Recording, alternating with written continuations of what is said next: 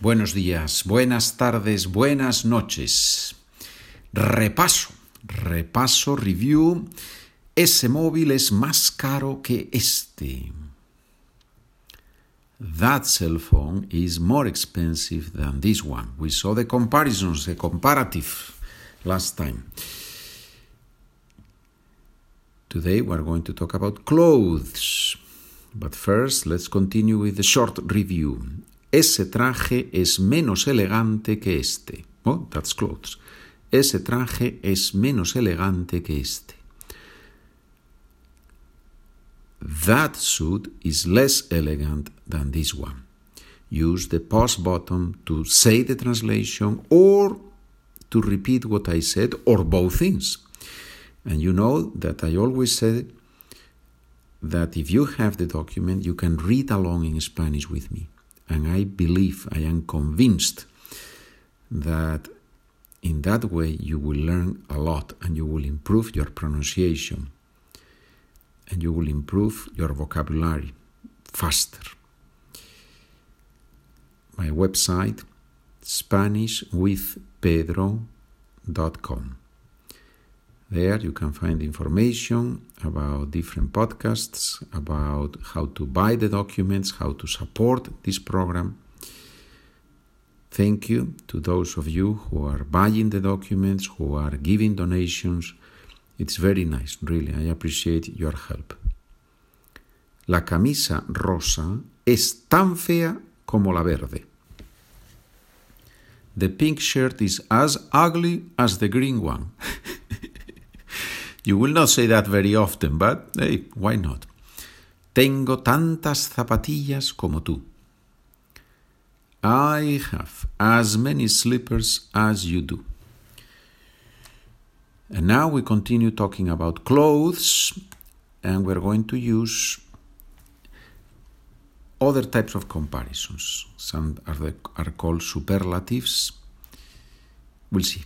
La gorra roja es muy cara. The red cap is very expensive. El sombrero amarillo es chulísimo. The yellow hat is no, not very expensive. I wrote here very expensive, but it's not chulísimo doesn't mean expensive. Chulísimo means cool. so it's a word that the young people use. Uh, chulo, chulísimo Mm, okay, careful with this word. When you say that a person, that somebody es chulo, si tú dices, jo, es, es muy chulo, esa, esa persona es muy chula, ¿ya? then it's not positive. It's a person who is cocky, who is, yeah, who is a little bit too proud. But if you say that a thing is, oh, la camisa es chula, that means that it's cool, that is trendy, that is fashion, fashionable, right? Good. So, el sombrero amarillo es chulísimo. Not only chulo, but chulí, chulísimo. So that means it's very cool. Very, very cool, right? La bufanda gris es la más bonita. The gray scarf is the most beautiful one. La más bonita, the most beautiful. La because bufanda is feminine and singular. Los pantalones anchos son los más elegantes. The loose pants are the most elegant ones. Los más elegantes. So with the article, the most elegant ones. Los más elegantes. El jersey marrón es el más chulo.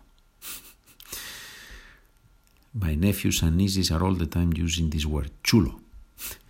Oh, eso es chulo. Oh, qué camisa más chula. Okay, everything is chulo. The brown pullover or jersey is the jersey word in English, but I think in English, at least in America, jersey is used for the shirts for the football teams and the sports, right? But jersey in Spanish is, is pullover or, or sweater.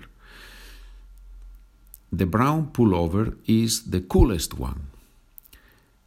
Aquella blusa te sienta mejor que esta.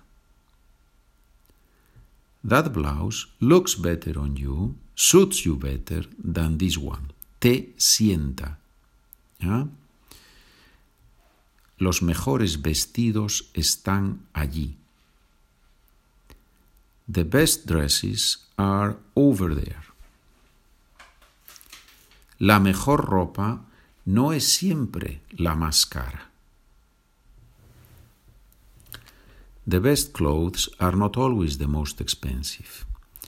Have you noticed that in Spanish we usually use the word ropa in singular, and in English, I believe, you tend to use the word clothes in plural?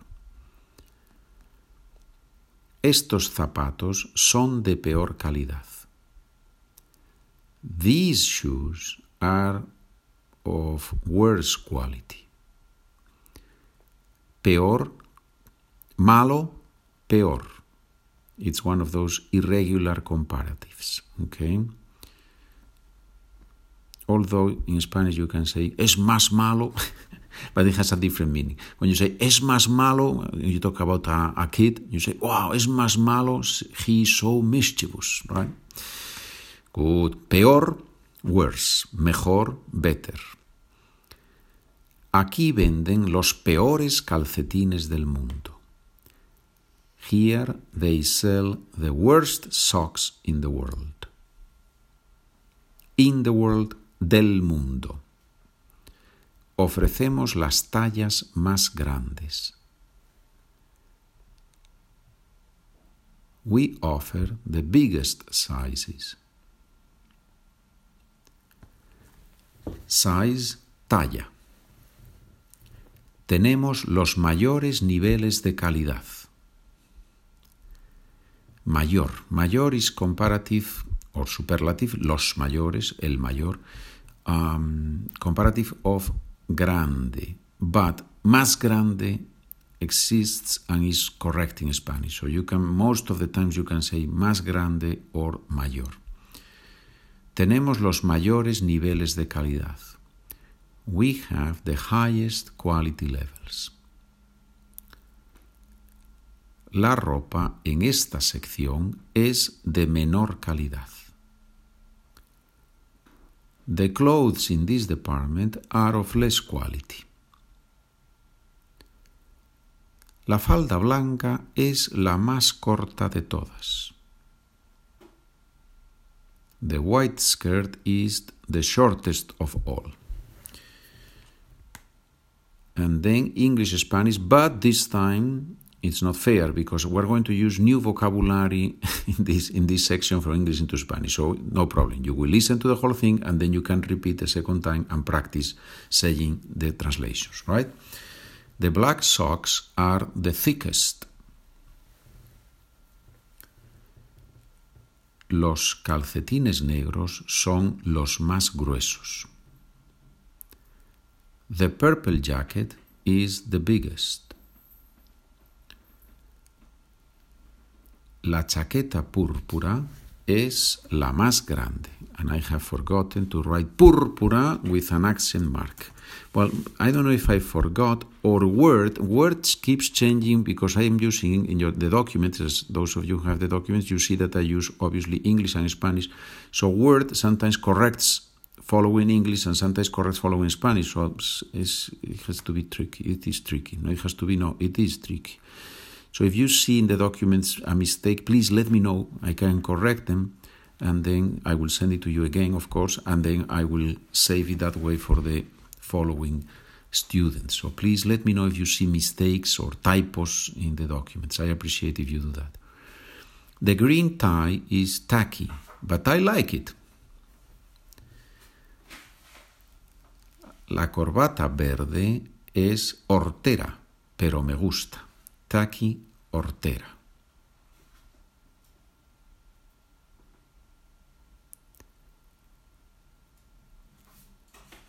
we sell the best shoes in the world. I, I just lost the sentence, that's why I needed a few seconds. We sell the best shoes in the world. Vendemos los mejores zapatos del mundo. In the world, del mundo. The best, los mejores. I am going to buy the cheapest underwear. voy a comprar la ropa interior más barata. So, underwear in Spanish, curiously enough, we say la ropa interior, the interior clothing. it makes sense, right? Es lógico. That coat is the most beautiful thing in the world. My goodness. I don't know if we can say something like that. Ese abrigo es lo más bonito del mundo. That coat is the most beautiful one in the world. Wait a minute. What's the difference between these two sentences? One is that coat is the most beautiful thing in the world, lo más bonito del mundo. But when we refer to the most beautiful one, the most beautiful coat from the, all the coats, in, out of all the coats in the world, then we say, ese abrigo es el más bonito del mundo. So with lo más bonito, the most beautiful thing. El más bonito, la más bonito, los más bonitos, depending on the item we're talking about. The best thing is that it is for free. Again, the best thing. We use neutrum. Lo mejor. Lo mejor es que es gratis. The best thing. Lo mejor. Gratis, for free. The worst thing is that it never ends. Lo peor es que no termina nunca. Hopefully you don't say that about the podcast, right? Oh, the worst thing is that it never ends. This guy keeps talking and saying sentences. Good. Oral exercise. La chaqueta verde cuesta 20 euros. La azul 30. La roja 40. What can you say? ¿Qué puedes decir? La chaqueta verde es la más barata. La chaqueta roja es la más cara la chaqueta azul cuesta menos que la roja y más que la verde. ¡Wow! Muchas cosas, ¿eh? Many, many things here. Good. Another example. Los zapatos verdes son de la talla 36. Los rojos de la talla 40. Los azules de la talla 44. Los zapatos verdes son los más pequeños. Los azules son los más grandes. Los rojos son más pequeños que los azules y más grandes que los verdes. Señoras, señores, muchas gracias por escuchar. Nos vemos en el próximo episodio. Adiós amigos.